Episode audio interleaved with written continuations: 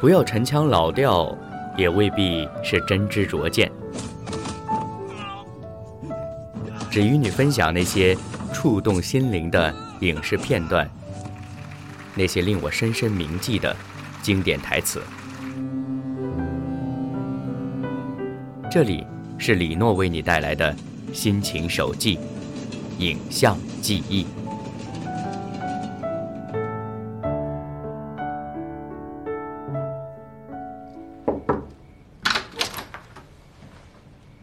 Hey, Grandpa. Julie told me about the eggs. You know, Bryce, one's character is set at an early age. I'd hate to see you swim out so far you can't swim back. Sir? It's about honesty, son. Sometimes a little discomfort in the beginning can save a whole lot of pain down the road.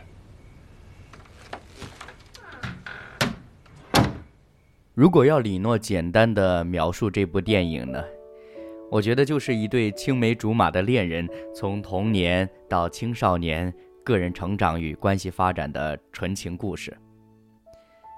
其实吧，这部电影的标签有很多，像爱情啊、青春呐、成长啊、初恋、浪漫、温情、文艺等等等等。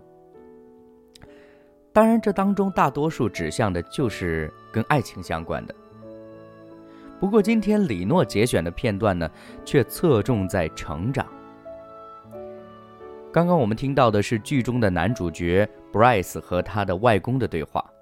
那为什么会有这样一番对话呢？或者说，外公为什么要这样的来教导 Bryce 呢？其实是因为。邻家女孩 Julie 呢，一直很热心的送自家的鸡蛋给周围的邻居，当然也包括 Julie 从小就很有好感的 Bryce 家。可是呢，因为 Bryce 一直对 Julie 有莫名的排斥，以至于每次呢，他表面上接受 Julie 的好意送来的鸡蛋，背后呢，却很嫌弃的把鸡蛋又丢掉了。那天呢，又碰巧被 Julie 发现他这种可恶的行为。Bryce 的外公知道之后呢，特意找来 Bryce 谈谈。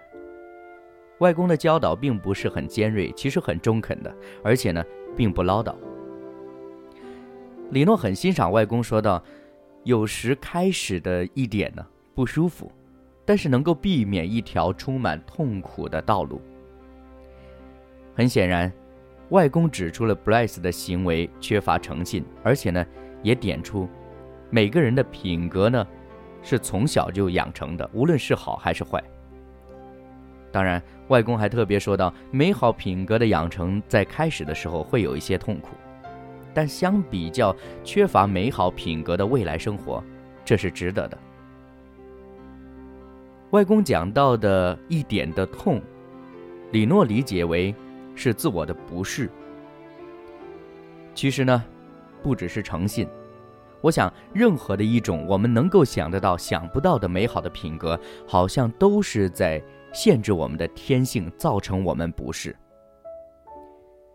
说到奉献，我们的天性反应却是自我优先；说到勤奋，我们的天性反应却是悠闲舒适，有时候其实也等于懒惰。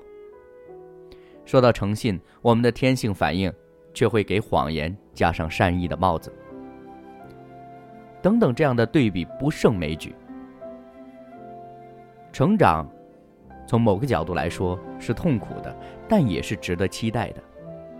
因为在这个过程当中，我们不断的吸收，不断的收获，也不断的舍弃，不断的选择。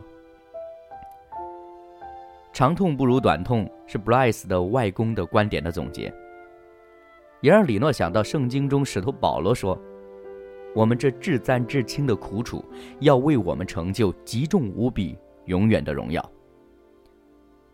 当然，这里所指的已经不是简单的品格养成了，而是更深一层次，我们的生命的真正意义所在。也许我们会说，长这么大了，个性品行已经形成，似乎很难以改变了。其实呢？只不过是因为我们觉得现在的状态足以应对当下的大部分生活环境了，所以我们就很难有更多的动力去驱动我们有所突破。不过，当你知道人的生命并非世界上短短的几十年乃至上百年，每个人其实都要面对一个终极的问题，就是永恒。而在离开世界之后，我们要面对两种不同的结局，而我们当下的选择、对人生的思考及努力的方向，会决定这个结局时，那么我们就可以理解为什么使徒保罗会说：“这至赞至轻的苦楚，要为我们成就极重无比、永远的荣耀了。”愿你我，都因渴慕那将来的荣耀而过好当下的每一天。哪怕这个过程有点痛。